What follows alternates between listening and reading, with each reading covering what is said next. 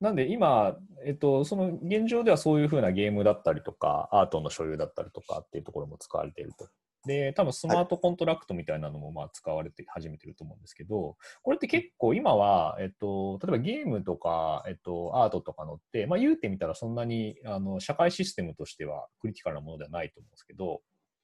えっと、結構インターネットは例えばもう社会を完全に変えちゃったじゃないですか。はい、そうですね。そそんな、そんな風に、えっ、ー、と、ブロックチェーンもなんかこう、ブロックチェーンによって社会とか人間のあり方みたいなのが変わるみたいな話もあると思うんですけど、はい。なんか、未来になるとどんなことになるんですかね、ブロックチェーンがこのまま浸透していくと。うーんと、なんか、なんですかね。銀銀行とかが一番変わってそうな気はするんですけどね。お金の考え方がすごい変わってくるというか、はいはい、はい、あの今、送金っていうのがものすごくコストがかかってたりするんですけど、はい、送金するっていうのがすごい簡単になって、例えば、あの給料日っていうのがなくなって、はい、あの毎月15日とか月末に払われるんではなく、働いた分だけその給料が入ってくるっていう、えーと、と感じになってたりとか。ああとなるほど。はいはいはい。はい。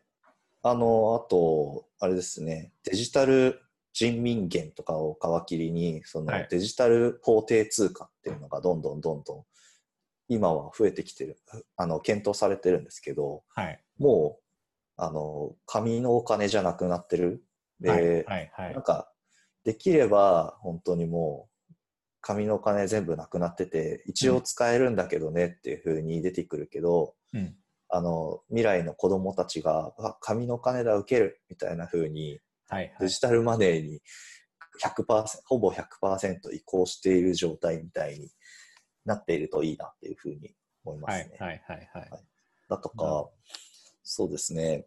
と国のシステムとかも一応ブロックチェーンになっていくっていうのがどんどん増えてきてるので、例えばエスト,はい、エストニアなんかは、もう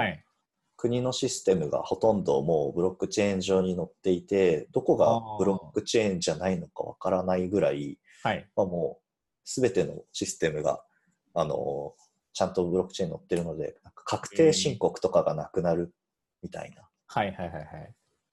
デジタルなお金がもう何に使われたのかっていうのが明確なので、はい、あのなんだろう、あの確定申告みたいな謎の処理をする必要がなくなっていく。うん、それめちゃくちゃ楽ですね。そうです、そうです。はい。なので、こういう国も楽ですね、それ。国も楽国も、国も楽だと思います。あとなんか、経理部みたいなのが多分なくなるんじゃないですかね。はいはいはい。何に使われたのかがもう最初から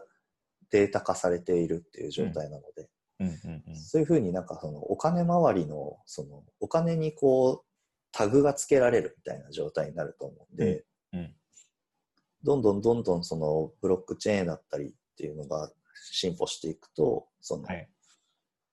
価値を送るっていう部分でブロックチェーンがどんどんどんどん活用されていくと思うので、はいはい、それをなんか一社が管理するっていうよりはちゃんと分散された、はい、えっと、サーバー上でしっかり管理できていくと、あの大事故とかがなくなるんですよね。なんか NTT データ子会社みたいなところが、はい、あの、なんだっけな。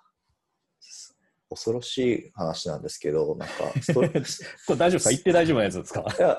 なんかニュースになってたやつなんで、はいはいはい、あの、NTT の子会社が、あの、クラウドが壊滅して、ストレージのバグで戸籍とか全部データがね、はいはいはいはい、全消失するっていう。あの、なんかハードウェアのバグかなんかがあったんですよね。そうです、そうですで。同じ時に一括購入してるから同じ時期に壊れたみたいなやつですよね。はい、はい、はい。そうです。まあ、それのせいで、まあ、やっぱり NTT データの子会社をこう、信用していてもデータは消えたりするんですけど、まあ、ブロックチェーンだったりして、そこはちゃんと分散されたりしていれば、はい、こういうことはなかったんじゃないかみたいな話はできますね。なので、公的なそのシステムみたいなものはちゃんとブロックチェーンに乗っていくと、うん、あの何も信用せずにそのトラストレスに、、うんえっとまあ、トレストラストレスって言うんですけど、はい、あのシステムをこう安定運用させることができるので、うんうんうんそうですね、なんか大事なデータベースみたいなものをはいが大体ブロックチェーンに収まっていって、あのなんでブロックチェーン使うのかっていう話ではいあのやっぱりその99%の人にはやっぱり必要ないんですけど、うんうんその1%の悪いことするしようとする人に対してそのそのデータベースでそれを実装しあの悪いことさせないようにはいいろいろ実装すると、まあ、いろんなコストがかかっていってはいこれはいをあの信用コストっていうふうに呼ぶんですけどはいブロックチェーンを使うことでその1%の悪いことをしようとする人にかかってた、はいその信用コストっていうのを減らすことができるはいはいっていうのが、あの一番のメリットなんですね。なので、もっとその人をあんまり信じなくても大事な処理がたくさんシステム上に乗ることができるので、うん例えばさっき言ってたそのお金周りの、えうんーとうんうん管理ですとか管理だとかっていうのを誰かに任せることなく、えっと普段の日常生活をしているだけで確定申告が済むみたいな、はいがそういう世界になってくるといいのかなというふうに思ってます。はいはいはいはい。なるほど。その信用コストの問題はすごくありそうですね。あの、プログラムとかをしてても、やっぱり、その、うんなんだろう、ちょっとした例外だったりとか、そういうことのために全体の実装のうち3割、4割の力を使うみたいなこと結構あるじゃないですか。 そうです、そうです。で、そうですよね。で、なんか、あの、いろんな不正を働く輩のために相当な社会的コストがかかってるっていうことだと、うん。です、です。それがなくなるっていうのは相当すごいことですね。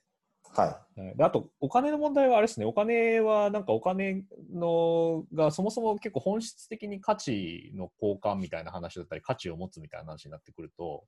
い。うんうんあの結構お金の概念も全然変わりそうですね。なんかそれこそ昔のあの貝殻交換してた時じゃないですけど、物々交換みたいなようなイメ、世界観に近づいていくなとちょっとイメージしたんですけど。そうですね。はおい金の形もすごいいろいろ変わってくると思いますし、なんかやっぱりビットコインみたいなのとか、その、うんビットコインだけじゃなくて他のいろんな通貨ができたり、うんうんまあなんか詐欺だらけの ICO みたいな業界もあったんですけど、あれもまた最近は落ち着いてきて、しっかりしとしっかりした ICO みたいなのが、まだ生き残ってて、ちゃんとこう上場を果たしたりっていううんうんのを、うんうんえっと、やってきてるので、だんだんだんだんそのトークンエコノミーみたいな話も徐々にあのブロックチェーンで、えっと、増えてきてるっていう印象がありますね。はいはいははいい、お金お金回りに関してはそうですね。なるほど。